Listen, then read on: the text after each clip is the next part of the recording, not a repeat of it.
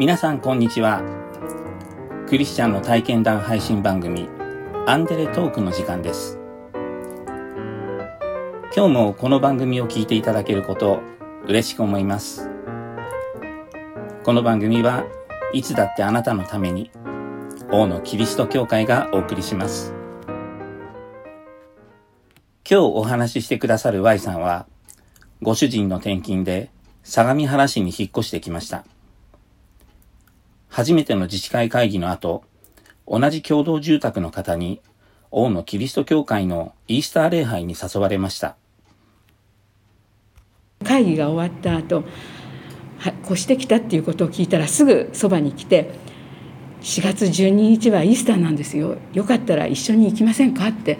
あのみんなの前でじゃなくて、まあ、こっそりですけど言ってくださって越してきたっていうことで声かけてくれたと思います。すごいんですよ。でびっくりしました。でその後それで私初めて大野教会の礼拝に行きました。で私クリスチャンなんですけどあのどこの教会に行こうかなって思って鎌倉の教会とかいくつか出たんですけどなんか決まらなかったんですね。でもイースターだよって声をかけてくれたその一言でああ行ってみようって思って行き始めました。教会に通い始めてしばらくすると教会のお昼ご飯作りに誘われました。教会では、礼拝の後、みんなでお昼ご飯を食べます。シチューやカレーなど、簡単なものですが、70人分ぐらいを作るので、3、4人で協力して作っています。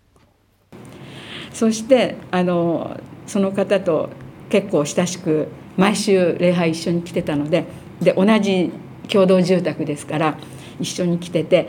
あのそのうち「あなた仕事してるの?」って聞かれたので「はいお弁当屋さんで配食あの高齢者に配ったりしてます作って配ってます」って言ったら「そうじゃあ釜持てるね」って言われて。はい、釜はいつも持ってますけどって言ったら「じゃあ一緒にカレーやりましょうよ」って言われてあカレーならいいかなと思ってもう軽い気持ちで「あいいですよ」って言ってカレーを始めました。でその前後して受付当番をその方がされてたので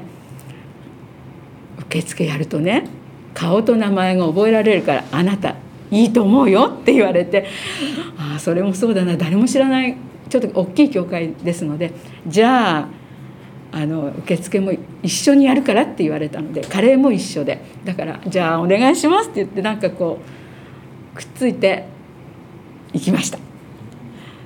でこんなふうに自然と誘ってくださることがすごい感謝でで私はあの教会に行ってその方と一緒の時はまあそれでいいんですけどあとはもうそのまま一人で黙って帰るような感じであなんか御言葉のことを分かち合いたいなとか一言喋りたいなとかって思いがいつもあったんですね。王のキリスト教会では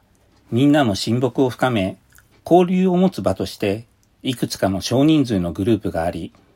誰でも好きなグループに参加できます。グループの活動内容は真面目に聖書の勉強をする会やただ気軽におしゃべりを楽しむ会など様々です。Y さんはこの中のオリーブというグループに誘われました。オリーブは礼拝の後に集まり、みんなで自由にその時の思いを分かち合う会でした。今度、やっぱりこの教会のあの方からグループ交流っていうのがあるからそれに出てみない？って言われましたで「あどういうんですか?」って言ったら月に1回あの日曜日に、ま、あの当時オリーブっていうグループがあのそこに出るようになりましたで私の気持ちはちょっと話したかったので嬉しくてもう皆さん私が話すどころかみんな喋るので、まあ、もちろん私も入れてっていう感じで喋りましたけどなとっても楽しかったんですね。でああよかった居場所が見つかったな仕事と家だけでねこう自分をこうあんまり伝える場がなかったのでああいい祈りの場とそういう与えられたんだなと思って、まあ、毎週一生懸命一生懸命本当に行きたくて来てたって感じですね。本当何でも話しました孫の話から礼拝メッセージのことからそれから例えばバザーがあるっていうとどうしようかみたいな話からもういろんな話題は尽きず50分が本当あっという間に終わった楽しい会でした。Y さんにとってかけがえのない居場所となったグループ交流も教会に誘われたこともとても自然な流れで与えられたものと感じられました。オリーブはその後、ポプリと名前を変え、Y さんはポプリのまとめ役として活動していました。ところが、教会堂の建て直し工事のため、グループ交流の部屋が使えなくなってしまいます。で、まあ、カレーは当然なんですけどポプリはどうしようかなもういいかな9階でみたいにもう一人の方と話してたんですねそしたらもう一人のあの方がなんと掛け合って牧師先生の応接間をお借りして「やるから」言われて継続になりました。いやこれもやっぱり導きだったんだなと思いました。その時間がちょうど空いてて。それであの居候のようです。曲がりの生活みたいなんですけど「失礼します」っていう感じでお邪魔してあの応接間で話していました。Y さんにも他のメンバーにも大切な居場所であるグループは休会することなく活動を続けることができました。教会堂が建て直され、グループ活動の部屋もできると、Y さんは新しいグループ、からし種の世話役もすることになります。からし種は、教会に通い始めた方のための聖書の勉強をする会です。午後からの活動なので、最初の頃 Y さんは午後まで残って参加してくれる人がいるかどうかと不安もあったそうです。今度あの新しく「からしだね」っていうグループの件で声をかけられました。でその名前の由来のからし種はなんか土にまく時はすごく小さい種なんですけどまくとどんどん大きくなってすごい野菜になるからそういうことを期待して名前を付けましょうっていうことで始まりました。で礼拝の後もちろん祈ってしていますけど本当にそういう方が食事の後来てくれるのかなとかってちょっと思いました。でもやっぱり見えるんですよね。で一緒に食事をすることもあったりして。それであのいろんな事情で来られなくなったりもあるんですけどでも毎回誰かいましたね。キャンホームの方だったりそれからクリスマスに初めて来た方とかシンガポールの教会にも行ったことがあるんですよとかあと大学がミッションでしたとか、まあ、いろんな方が来てくださるんだなっていうのが分かってあやっぱりこの会はイエス様が導かれた会なんだなって思ってはいあの一緒にやらさせていただいてます。本当に祝されてるなっていうのを毎回感じて嬉しく思っています。でやっぱりイエス様が招いてくださった方が来てるんだ来てくださってるんだって思うの思うとやっぱり大切にお迎えしたいと いう気持ちがあってあの、まあ、足りないんですけどでも、まあ、私としてはそういうふうな気持ちでいつも声をかけさせていただいています。あのすごく、えっと、ポプリもそうなんですけどまあ本当残念でコロナでできてないんですけどあのポプリもそうですしからし種はまあ Zoom でやらせてもらってるんですけどやっぱりこういうグループの交流を通して自分の中でやっぱりワクワクした気持ちがどんな展開がこれから待ってるんだろうみたいなのがこう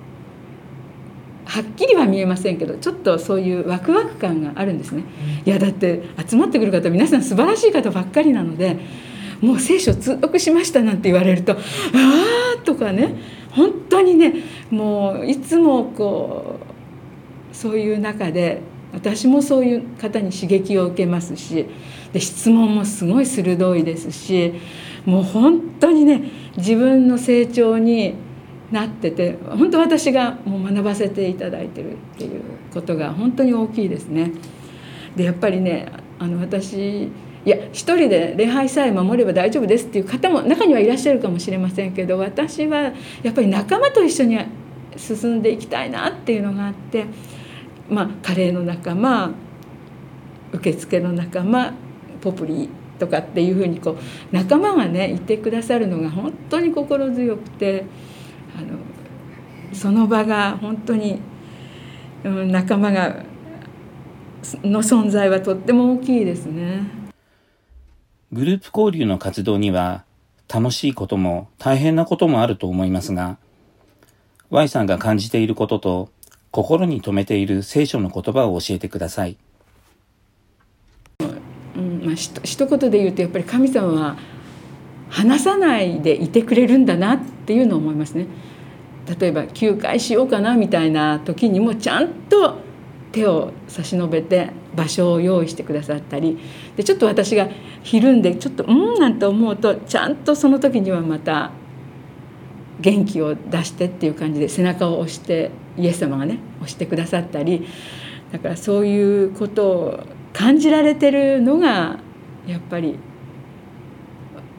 私の喜びなんだなと思って分かち合いたくて今日は本当に来てしまいました。はい。私すごく自分が単純なのであの第一テサロニケの5章の16節いつも喜んでいなさい。絶えず祈りなさい。で全てのことについて感謝しなさい。これがキリストイエスにあって神があなた方に望んでおられることです。もうこれを私はいつも思いながら喜んで祈って感謝してこれに尽きると思っています。はい聖書、テサロニケ人への手紙に、いつも喜んでいなさい。絶えず祈りなさい。すべてのことについて感謝しなさい。という言葉があります。Y さんは、教会の奉仕や小さなグループの仲間との交流から、喜びや感謝を見つけ出していると言われています。王のキリスト教会は地域に開かれたプロテスタントの教会です。最寄り駅は小田急線相模大野駅。北口から徒歩5分です。毎週日曜日の礼拝にぜひお出かけください。詳しくは、王のキリスト教会ホームページをご覧ください。いつだってあなたのために、王のキリスト教会でした。